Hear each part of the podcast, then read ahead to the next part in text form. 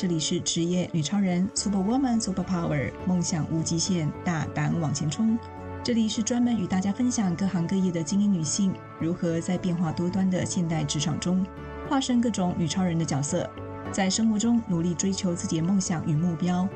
无论你是何种工作，所有的女性都是世界上最强的职业女超人。欢迎您与我们一起分享您的故事。欢迎大家收听这一集《职业女超人》的节目，我是主持人方糖。这一集我们特别邀请到在华语教学具有二十多年经验的华语讲师 Nicole 陈英樺老师。目前她也是正在创业的女性创业家。在这一集节目当中，我们将听到 Nicole 陈老师分享她如何从资讯业转业成为资深的华语讲师的工作历程。华语教学到底是在做什么？这对于目前有越来越多人想要从事华语教学，甚至投入去上华语师资班当斜杠或副业的人来说，这一集节目将可以为你破解一些真相。华语教学是在教什么？外国人如何学华语？教繁简中文的差异，以及想要成为华语讲师需要准备什么？我们来打破华语教学不实际的工作幻想。当华语老师到底可以赚多少钱？这些非常实际的专业内容，都将在这一集节目当中真实的呈现给你。希望对于想要从事华语教学的朋友们有所帮助。接下来，我们就来听 Nico 陈英焕老师怎么说喽。呃，大家好，我是 Nico，嗯，我是教外国人中文的华语老师，那现在正在创业。呃，我从事华语教学大概有二十年的经验。那我的经验其实比较特别，是从坊间的补习班。到大学都有，大学正式正规的华语中心的老师，然后从华语教学到师资培训，然后从台湾到海外。那呃，其实我一开始接触到华语教学是大学的时候，呃，学校有日本交换生，那我当初那时候报名了呃助教，他们华语绘画课的助教，那时候开始接触华语教学。所以我等于是，呃，一靠自己的语感，在帮学生练习中文。那从中我发觉，当你教会外国人说你自己的语言的时候，我觉得那个成就感跟喜悦是，我觉得是蛮呃很难形容的快乐。对，因为我觉得可能台湾比较弱势吧，都会觉得哎，别人讲你的语言是一件非常棒的事情。所以那时候开始，我就往外找补习班，自己打电话去询问：哎，你需不需要华语老师？那我去试教，那愿意，那我就去去去去担担任你的华语老师。对，所以那时候像是呃永汉日语，他们有永汉中文教室，然后还有一些专门帮外呃日本人派遣华语老师的补习班。我从那时候开始。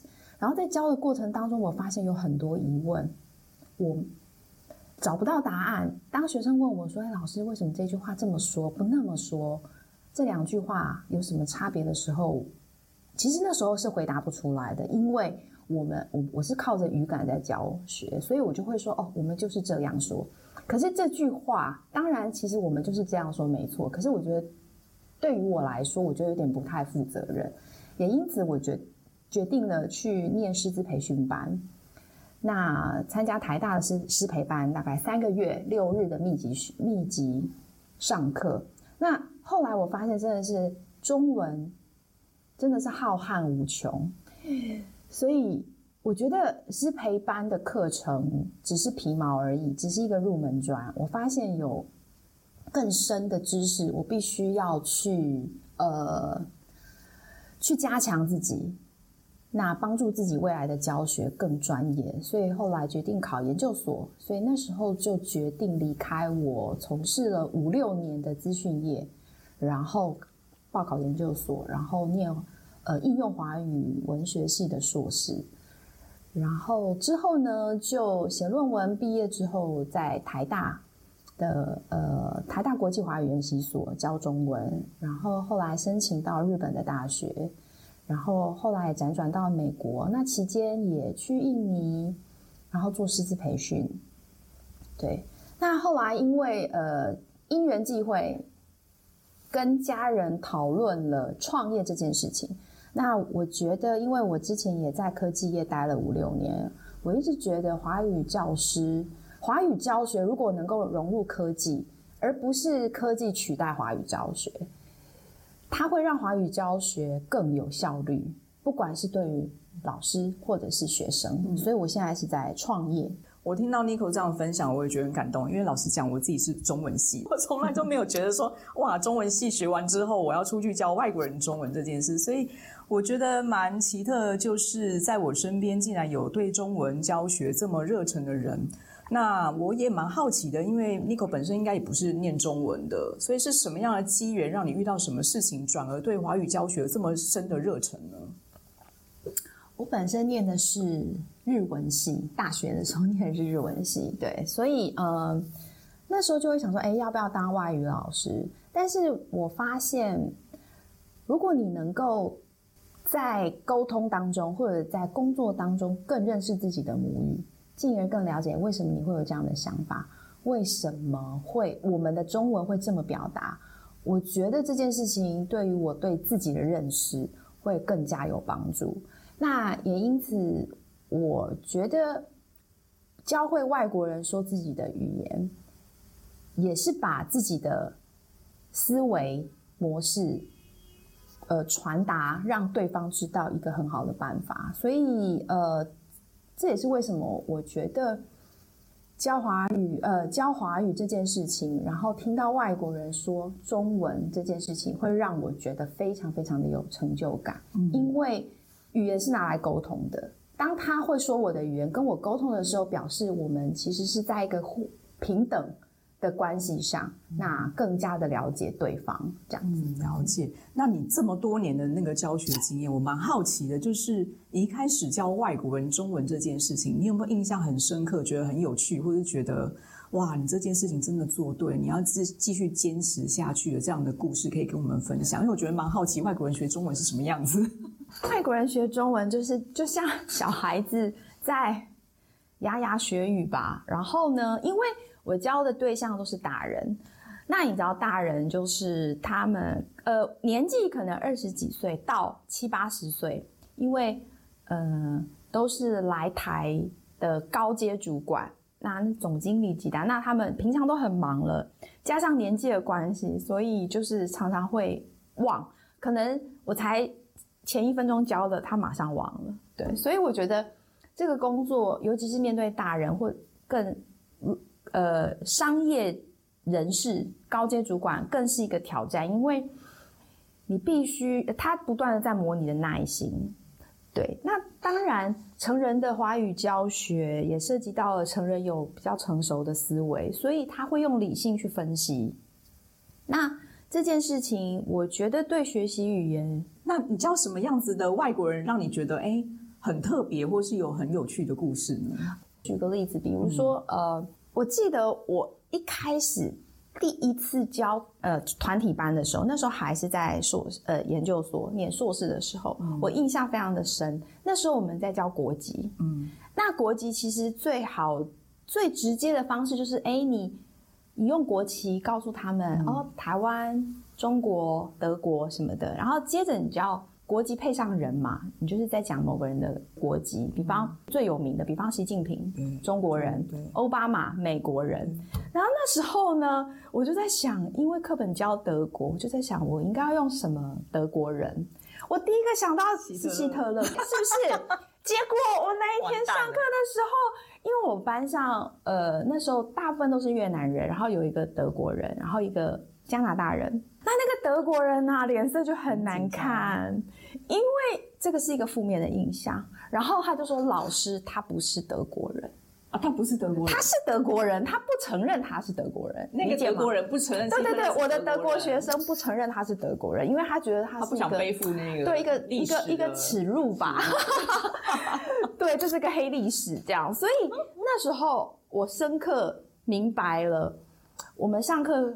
所使用的任何的素材，它涉及到文化，涉及到学生的一些自尊啊，等等等，这是。非常非常复杂的，所以我们必须要非常的慎选，对，非常的小心，是是，是，对。这个对我来说就是一个蛮大的影响，跟我未来在就是之后在备课上会特别特别注意，尤其是你你你给学生练习课堂上任何的素材，都会思考，嗯，对。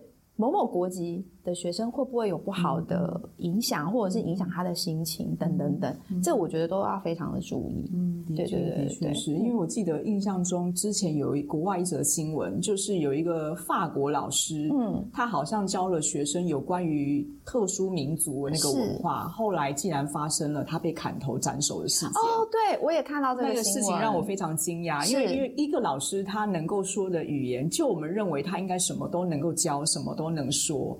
可是就是在不同的文化立场上面，这对老师来讲又是很严重的考验。就是有些事情必须要用客观、公正，或是还要去在意到对方的一个文化立场的心情。比如说，我举例子，我之前去加拿大上英文课，是结果老师刚好也像你说的，正在教所谓的国家这件事情的时候，嗯嗯嗯、我是唯一的台湾人。然后在那个学校有很多中国人，对。然后那时候其实就有其他国家的同学就在问说：“你们台湾跟中国有什么不一样？”嗯嗯嗯。老师那时候就非常严肃，而且也很很害怕、很担心的说。不好意思，在课堂上不要讨论政治跟国籍。嗯，对，所以这件事情的影响已经不已已经不是是一般生活当中，而是每一位老师都要谨记在心。对，什么能够碰，能够不能碰。好，那提到这个话题的时候，我突然又想到说，现在华语的市场其实不止台湾在做中文教学，在大陆那一边也有所谓的孔子学院跟简体的教学。我不晓得，叫就你这么多年的中文教学的经验。或者是说，像我们也想要进入到华语教学的人来讲，这两种体制文化的教学范围跟内容有什么不一样呢？你可以帮我们分享一下吗？台湾的中文跟大陆的中文其实不外乎就是简体跟繁体的差异，以及拼音的差别。他们有汉语拼音，那我们用的是注音。那对我对我来说，其实语言就是一个沟通的工具。那端看学生端，也就是我们的客户，他想要。用什么方式？他想要学什么？所以今天如果一个学生跟我说：“老师，我要学注音。”OK，好，那我教注音。他要学繁体，那我就教繁体。所以端看学生的需求来决定。那也因此，华语老师现在我觉得对于台湾的华语老师有一个好处的是，繁简你通吃，拼音注音你都会，这样子你的路会更广。那当学生有不同的需求的时候，你就可以端出不同的牛肉来教导他。那这是大陆的汉语对外汉语老师的一个局限吧，我应该这样说。所以我觉得对于台湾来说，台湾又是一个比较自由开放的国家。好好，可以吗？可以可以，在台湾可以，可以啊。嗯，说不定到时候是吗？是吗？我希望他听得到啊。那就会不会害这个就是被封杀这样子？那所以我觉得这是台湾华语老师应该要自我加强的部分。那也不要去分，嗯，说繁体简体怎么样？因为我觉得语言就是一个沟通的工具，它不应该拿来当做一个政治的手段，因为。其实这就抹煞了沟通这件事情了。对，是我相信，嗯、而且其实如果我们是面对全世界的外国人在学华语，其实不管是简体跟繁体，它各有优势。是，但是我蛮好奇的是，什么样的人会选择想要学简体？什么样的人会想要选择学繁体？嗯、这个如果诶我今天也想要做华语教学的时候，我要面对什么样不同的这中文体系？我我蛮好奇的。应该是要从学习者他的目的、目标，他为什么学中文？如果他现在设定他要学中文，是为了跟中国人沟通，为了到中国做生意，这时候他大部分会选择简体，然后也一定会选择汉语拼音，因为对于外国人来说，尤其是西方人，呃，另外学一个新的符号。像我们的注音符号，对他们来讲是非常非常大的压力。嗯，因为学习中文不单单不单要先学发音嘛，嗯、就是所谓的注音符号或者是汉语拼音，我觉得更难的是汉字的部分。嗯，所以在在在一开始的时候，大部分的学生会选择汉语拼音。怎么样的人他会想要选择注音符号呢？可能不外乎有几种吧。有一种是 A B C D 跟 b p m f 去标音的学习到的准确度会有点不一样。我举例来说，我们的七，呃，那个 G 七 C，嗯，我们一看就知道注音符号，一看就知道是 G 七 C。可是汉语拼音不是，是 Q X，对，G 的话是 J，对，J Q X。那学生常常就会嗯卡住，嗯，对。或者再举例，那个餐厅的餐，嗯，吃，嗯，汉语拼音是 C，嗯，所以我有学生，餐厅是 C A N，他每次看到他就说餐厅，餐厅，餐厅，然后就会懂是 C，对对对对对对对对对对，分哦，对，所以。某些音啦，不能说全部，嗯、但是某些音确实会造成学习上的困扰。是是是，对。那这时候学生就会说：“哦，老师，我要学注音符号。”那当然也很好，但是呢，我遇到的蛮多学生就是一开始有雄心壮志，嗯、就像我们一开始就觉得好，我学英文，我每天都要背一个单字，对可是到最后就没了。对所以学生常常说：“老师，我要学注音符号。”我说：“说好，开始。嗯”然后再再来就没了，因为几堂课之后，老师我不要了，受不了了。对对对对，因为。对于他们的脑袋要去，尤其是成人要去接受一个新的符号跟声音，是非常非常的不容易的。因为大家有太多杂事要去记忆了，记忆脑容容量的记忆体不足的情况下，常常就会就会放弃。对啊，主要是大人，其实嗯，我们的学习能力也在降低中，而且太多的事情没有办法单一专心的学习。是，但是就像我说的，语言是一个沟通的工具，嗯、所以一开始的语音的呃标记符号，其实它只是一个入门砖。嗯、所以我觉得注音或拼音坚持其实没有太大的意义，重点是你要会说，会说之后，你就会是把拼音注音。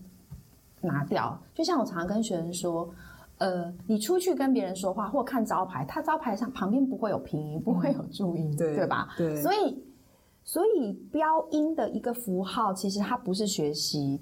最主要的部分，对，所以不需要纠结，我到底要学注音还是要学拼音？重点是你要把那个声音学会，这是比较重要的。哇，我今天如果是外国人，我大概会疯了。学一种英文，你会学什么呢？其实如果今就光我们学英文这件事情，还要分美式发音跟英式发音，就已经觉得哦，还要学两套。那外国人学中文其实也很痛苦。我学日文或韩语可能只有一套，学中文要两套。对，那蛮有趣。刚谈到的是发音的部分嘛，那其实。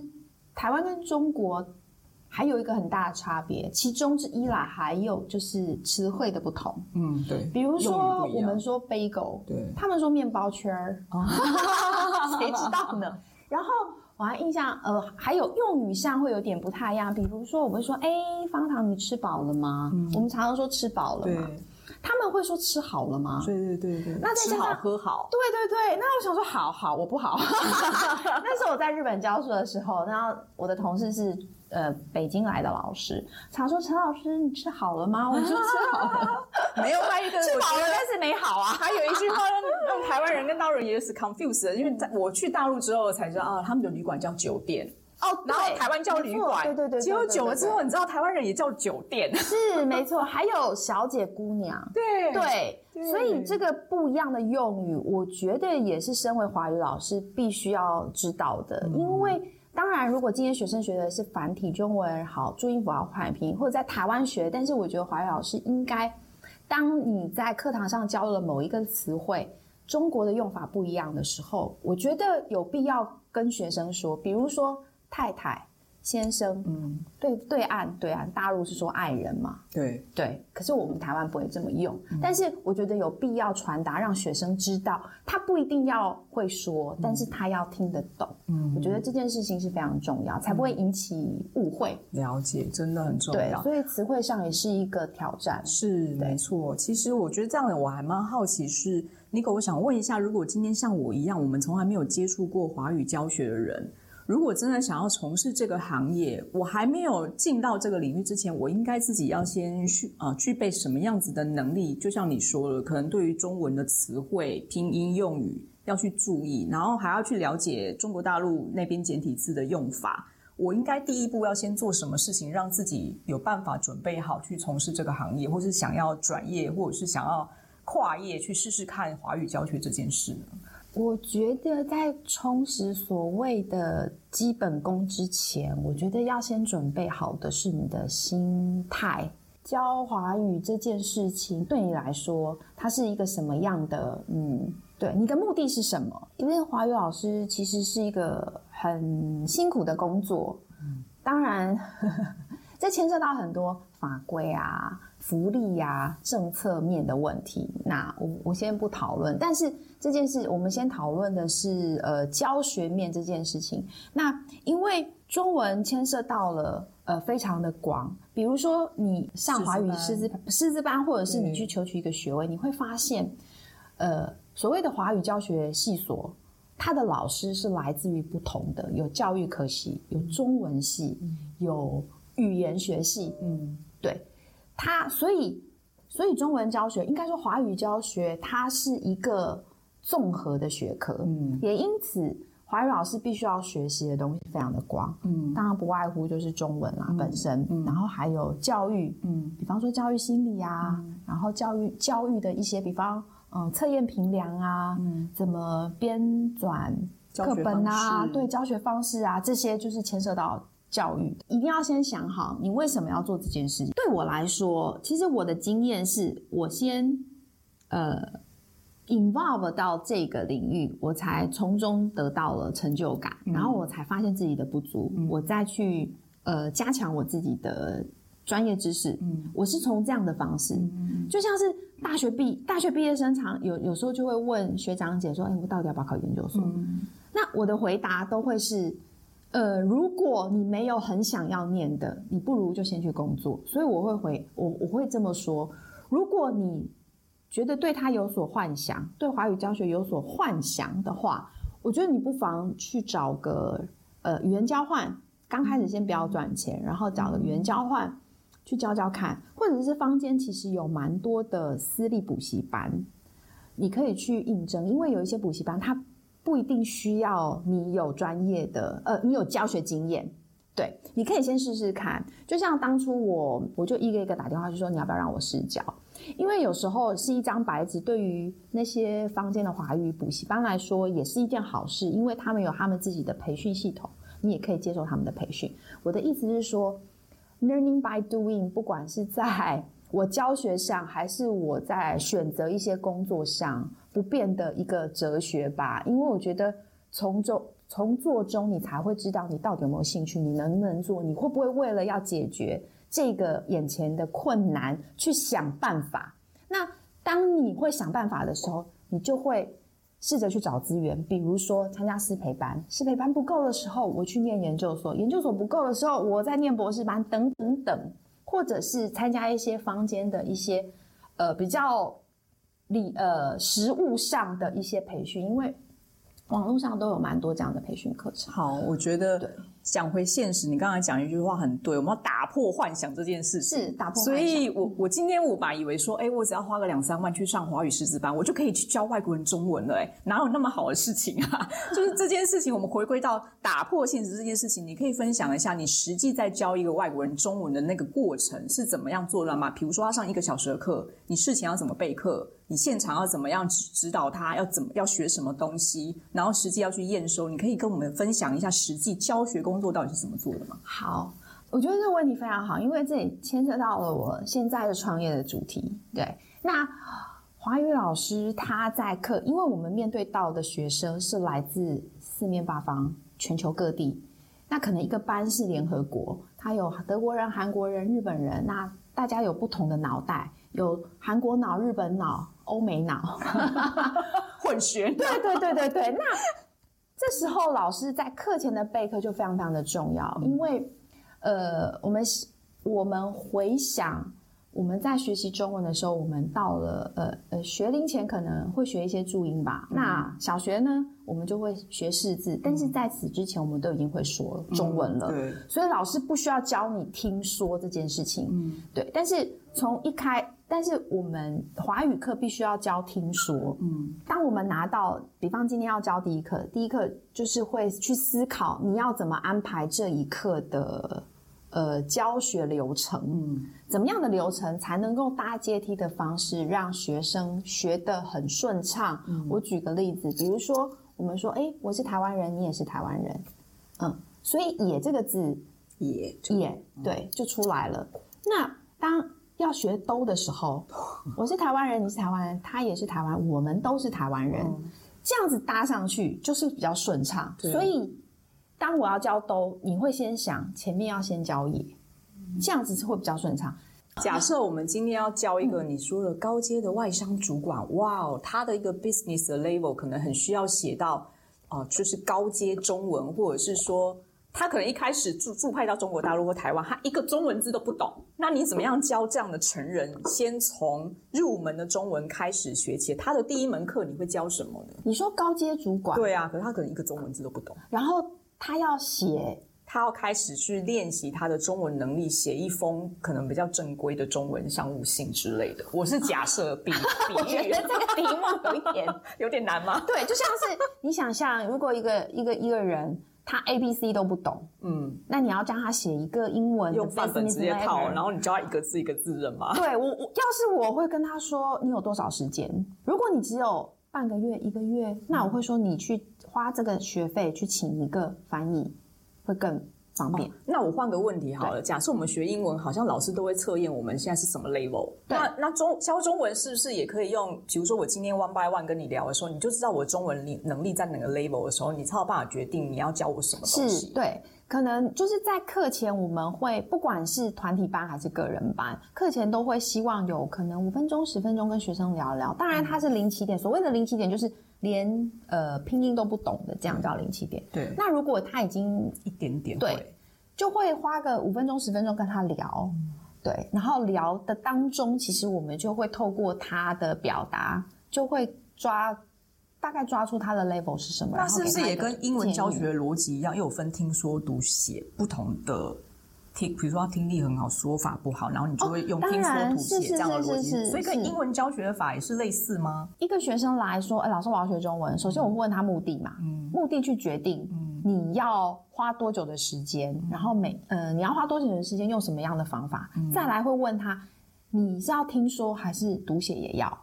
就像英文一样，我可以专门训练说跟听，可是写跟读就算了。是是，呃，也不是算对，所以这牵涉到目的。如果因为有很多学生说，哦，我只想要跟呃母语者沟通，就是中国人讲话，他不需要写跟读这件事情。哦、当然，有些人要，比如说之前教过呃来台的汉学家，他必须要回去教中文，那他必须听说读写就要。是，所以我觉得我要教学生什么，用什么样的方法。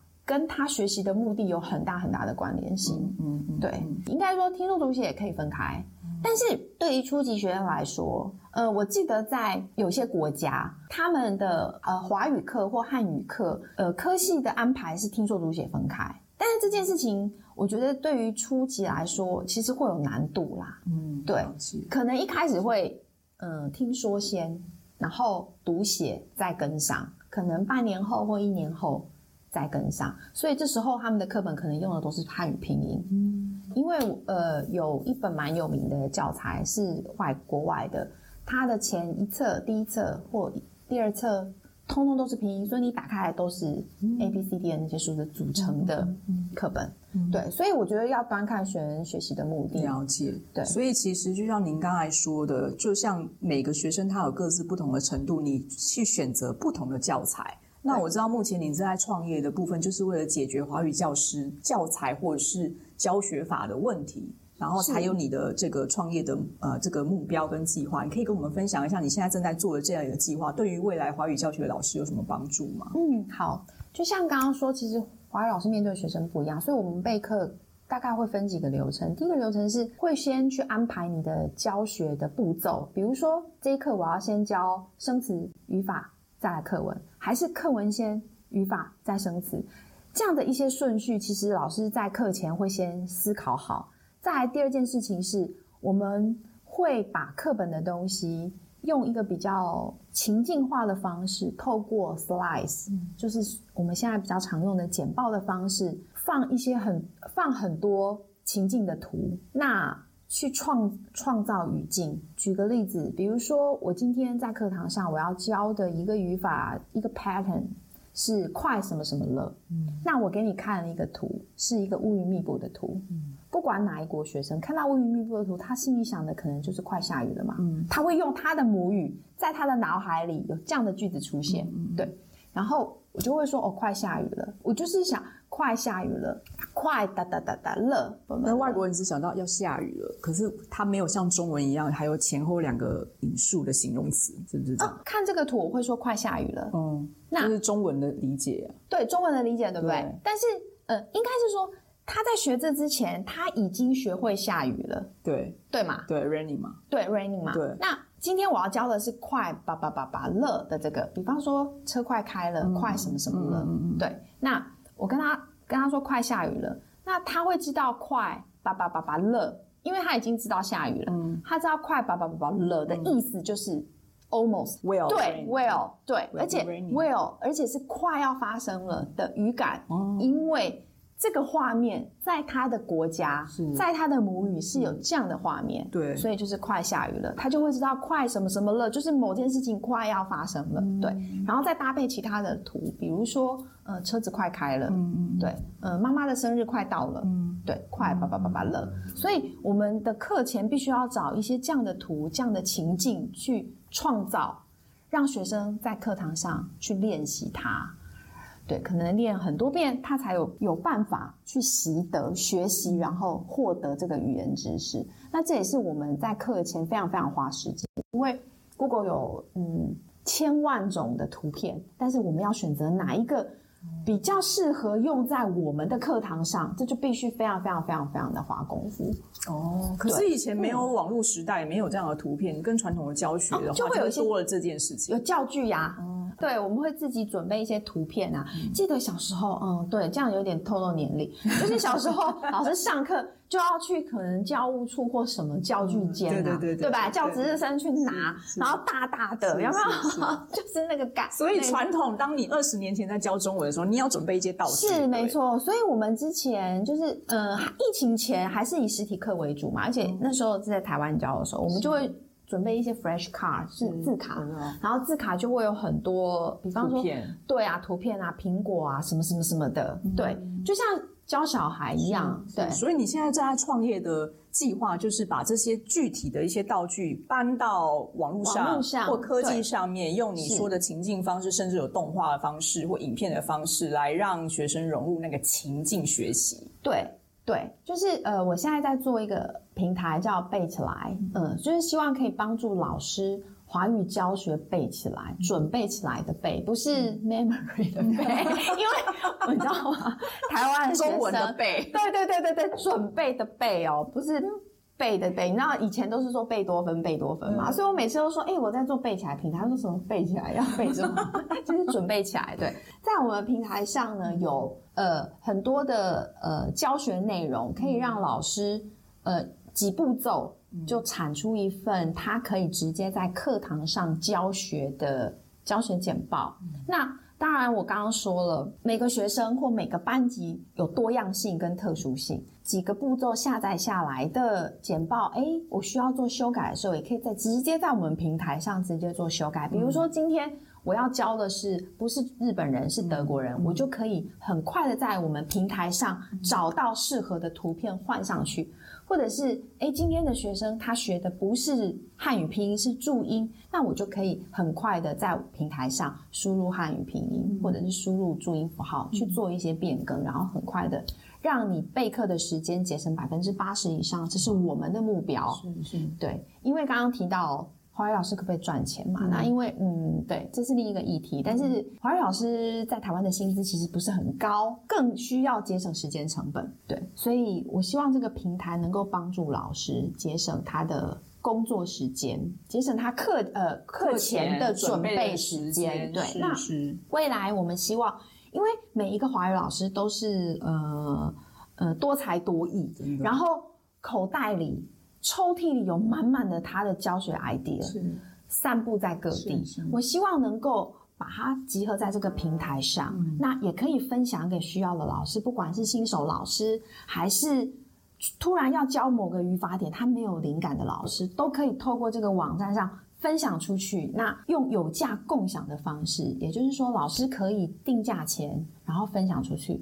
那我们平台也会希望用分润的方式，鼓励老师把他们的。备课的一些素材放在我们的平台上、网络上，嗯、然后让老师节省时间，也能够赚取被动收入。是，太好了！刚刚 Nico 讲到一个重点，我也蛮好奇，到底。当华语讲师这件事情的 hour pay，就是薪资这个部分，在台湾或在国外，它的平均平均水平是要怎么计价，或是大概那个 range 在哪里？可以让我们了解一下，它跟英英语教学有什么不一样吗？呃，我以台湾为例好，因为我们在台湾嘛。那台湾其实坊间不管是私立补习班或者是网络上，嗯、其实那个 range 很宽，可能会有两百一个小时两百块台币，是，对。那 嘴巴张得蛮大，也有到嗯八九百甚至上千，那比英文少啊。英文说一两千起跳。对对对对对对。但是就我知道，坊间的补习中心可能大概三百四百左右。一般的大学的语言中心，嗯、比方说台大、师大什么什么大，价钱可能介于四百到六百。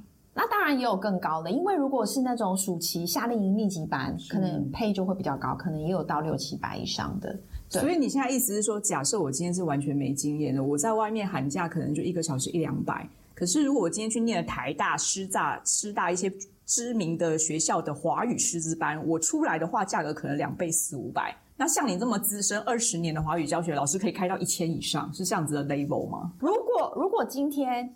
你呃想要在补习班找工作，呃，在坊间的补习班找工作，可能就要有那样的一个预期，就是它的价码可能就是落在三百到四百五之间。嗯，对，是。那他会看你的学生的人数，团体班就会加上去。对，这大概是坊间补习班的一个一个价钱，所以必须要有这样的一个认知啦。那。再来就是，呃，学校的语言中心大概就是介于三百五好了，讲三百五到五百五之间，当然有更高的，更高的我们不讲，低的那种两百的我们也不说，对，大概就会是落在这个 range。那如果今天我自己出来做，我有很好的口碑，嗯，那我有自己的一些媒体平台啊，等等等，当然我可以把价码开到一千五、一千、一千二等等等，我觉得那都是各凭本事吧。但是如果今天你不是自己做，而是要呃靠别人，对，在语言中心、大学语言中心或者是私私立补习班的话，大概就是这样的一个 range。我本来以为华语是少数语言的种类，然后外国人都很有钱，所以我们的 hour pay 应该比英语学习高，你知道吗？你看，这又打破我们的幻想。是是是。确实，确实，所以我才说，如果要当华语老师，真的要想好你的重点跟你的目标是是什么，来决定你要不要做这件事情。真的，真的，对非常谢谢 Nico 今天非常剖析现实的分享。我觉得这对于很多真的想要从事华语教学，因为现在学中文的外国人非常多，然后是未来真的想要不管斜杠也好，转业也好，或是对华语教学有兴趣的人，要报考师资班之前，都必须要先认知。华语教学的工作，它有很多很确实要预备，或是很实际的面向要思考清清楚，你才再来投入这个行业，可能会比较务实一点。是，是对。然后面对的问题跟困难，你才不会被挫折所打击。比如说，你上完师资班，以为就马上可以接案吗？这是不可能的事情。对，还是要靠自己。好，真的今天非常谢谢 Nico 的分享。那我们希望呢，在未来还是有机会邀请 Nico 来跟我们分享他创业的一些内容。然后接下来我们在节目当中也会邀请。各行各业的一个女性创业家，或是女性工作者来跟我们分享她的专业。那希望呢，职场女超人可以带给所有的女性朋友们一些关于各种懂行业的专业知识跟一些领域的分享。那如果你有兴趣来报名跟我们分享的话，欢迎点击下面的链接，或是把我们的 podcast 分享出去哦。那谢谢 Nico，我们下次见喽，拜拜，拜拜。拜拜。非常感谢 Nico 陈映樺老师在这一集节目当中精彩的分享。让我们了解到了华语教学的实际真相，也解剖了许多在华语教学中可能会发生的问题，并提出了想要从事华语教学领域的入门者一些建议和参考。无论您是否想要从事华语教学的工作，在这一集节目当中，你都可以了解到，在社会当中有太多专业领域的各种工作，它其实并不是我们所幻想和猜测的样貌。我希望透过职业女超人 Podcast 的这个节目，为大家真实采访到各行各业的女性工作者和女性创业家，将他们的专业及工作的心路历程实际呈现在大家的面前，让所有人也能够更加认识这些在生活中一直非常努力而且认真的职业女超人。如果你也想分享您的故事，欢迎您报名接受我们的采访。期待下一集持续为大家介绍更多精彩的故事哦。